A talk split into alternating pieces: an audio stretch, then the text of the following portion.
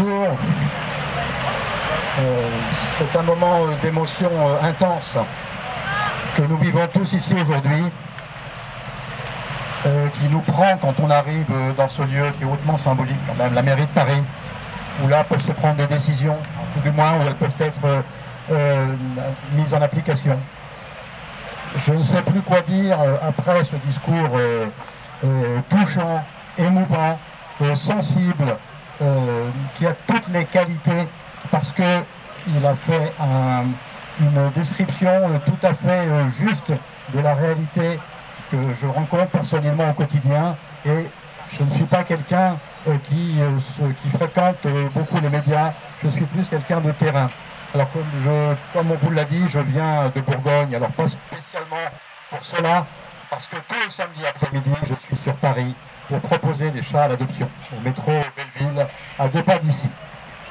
Et parmi ces chats que l'on propose à l'adoption, il y en a une quantité conséquente qui ont suivi le chemin de chevelus. Bon, peut-être pas jusqu'au bout parce qu'ils sont encore vivants. voici quelques exemples sur les photos qui sont à côté de moi. Euh, c'est un endroit qui a été découvert il y a à peu près euh, un an et demi, un an, un an et demi. Alors on ne peut pas parler a priori d'acte de cruauté, mais néanmoins, néanmoins, les faits sont tellement euh, similaires que ça pourrait y ressembler très fort. Ce sont des chats qui vivaient dans un appartement, 35 chats, 35 mètres carrés, habités par une personne à la cervelle probablement un petit peu dérangée. Et quand on est rentré dans ce lieu, outre quelques cadavres qu'on a trouvés, euh, tous les chats étaient dans un état de dénutrition euh, tel que certains ont dû être euthanasiés, en tout cas n'ont pas survécu aux soins vétérinaires.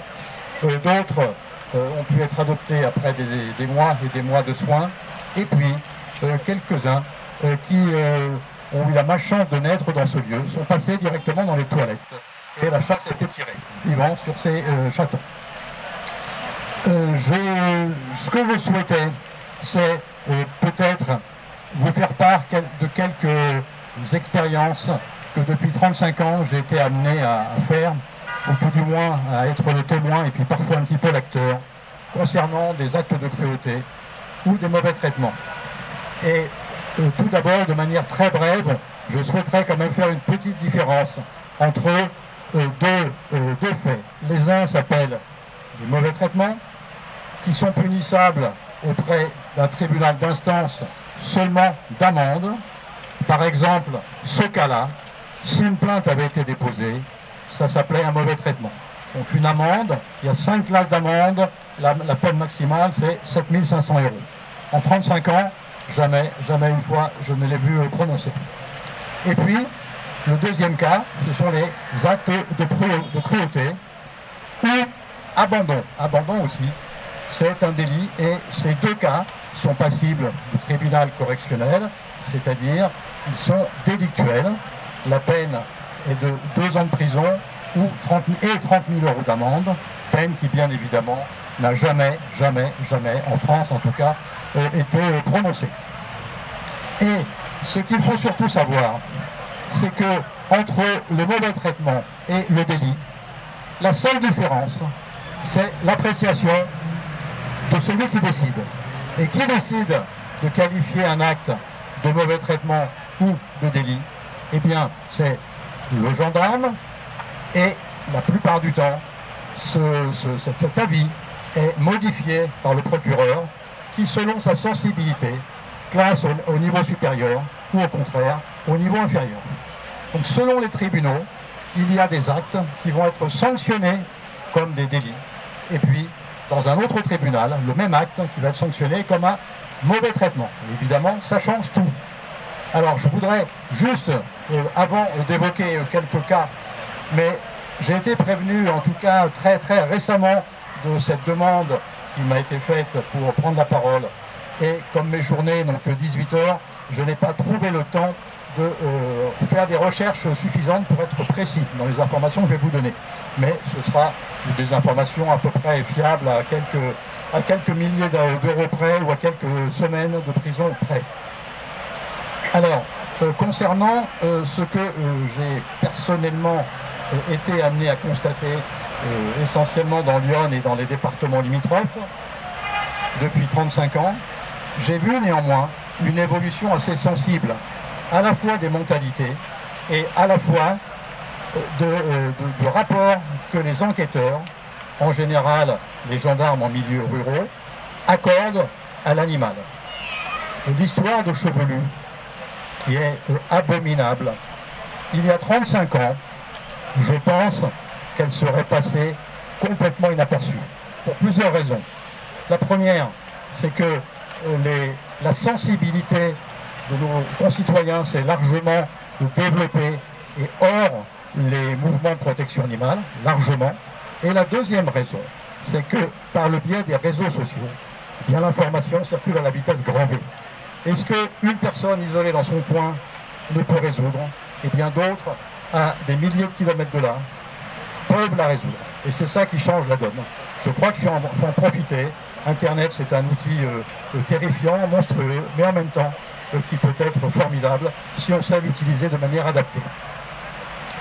Les quelques cas que, auxquels j'ai été amené euh, à participer il y a, pendant, ces 35 années euh, sont tous vraiment monstrueux.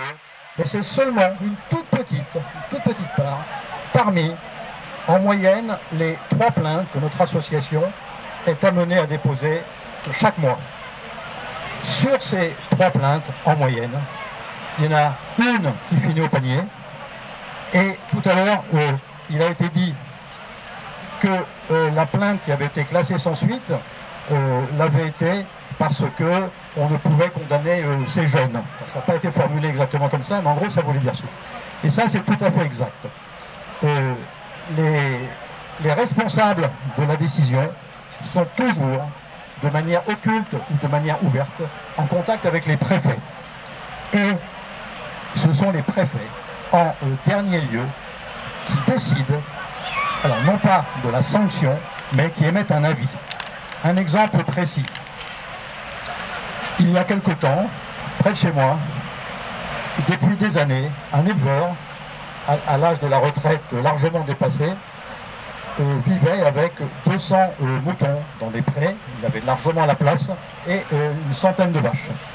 Et depuis quelques années, on était, les voisins m'avaient alerté parce qu'ils trouvaient régulièrement dans les étables et dans les prés des cadavres d'animaux. Des cadavres d'animaux morts tout simplement, non pas d'acte de cruauté, mais c'est presque pire, de faim et de soif. Mourir de faim et de soif, ça m'est pas arrivé parce que je suis encore là, mais j'imagine que ça doit être quand même pas forcément agréable. Et beaucoup d'animaux meurent comme ça.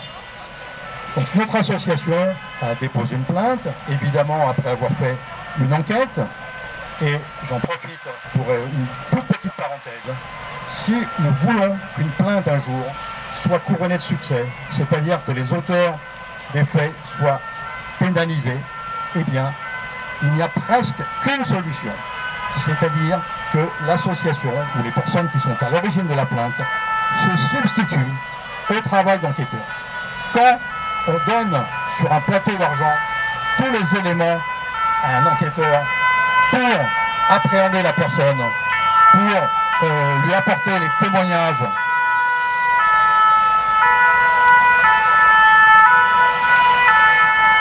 les, pour apporter les témoignages de voisins. Pour euh, montrer euh, par des photos, par des vidéos, euh, les faits qui ont été euh, constatés, et bien, à partir de ce moment-là, si en plus vous tombez sur un enquêteur sensible aux animaux, et il y en a, eh bien, vous avez de grandes chances que la procédure suit son cours et qu'ensuite il y ait, euh, au moment du, jugement, une condamnation. Évidemment, selon le tribunal, elle est aussi différente. Le tribunal de Dijon, par exemple, est connu pour être réceptif, sensible à ces problèmes de souffrance animale. Le tribunal de Nevers, c'est un des pires. Je vous raconte juste une petite anecdote. Il y a trois ans, toujours pour des mauvais traitements sur des vaches, dans un pré, on avait retrouvé 17 cadavres de vaches, donc morts également de faim, et qui étaient restés dans le pré sous forme de cadavres. Donc notre association, bien sûr, a déposé une plainte pour acte de cruauté qui a été prise en compte. Et au moment du, du, du jugement, j'ai le souvenir du président du tribunal qui énonçait les faits et qui, me regardant droit dans les yeux, m'a dit écoutez, monsieur Sacco, euh, vous êtes végétalien, euh, comment voulez-vous qu'on accorde un crédit aux propos que vous tenez sur ces vaches? Donc c'était probablement euh, scandaleux.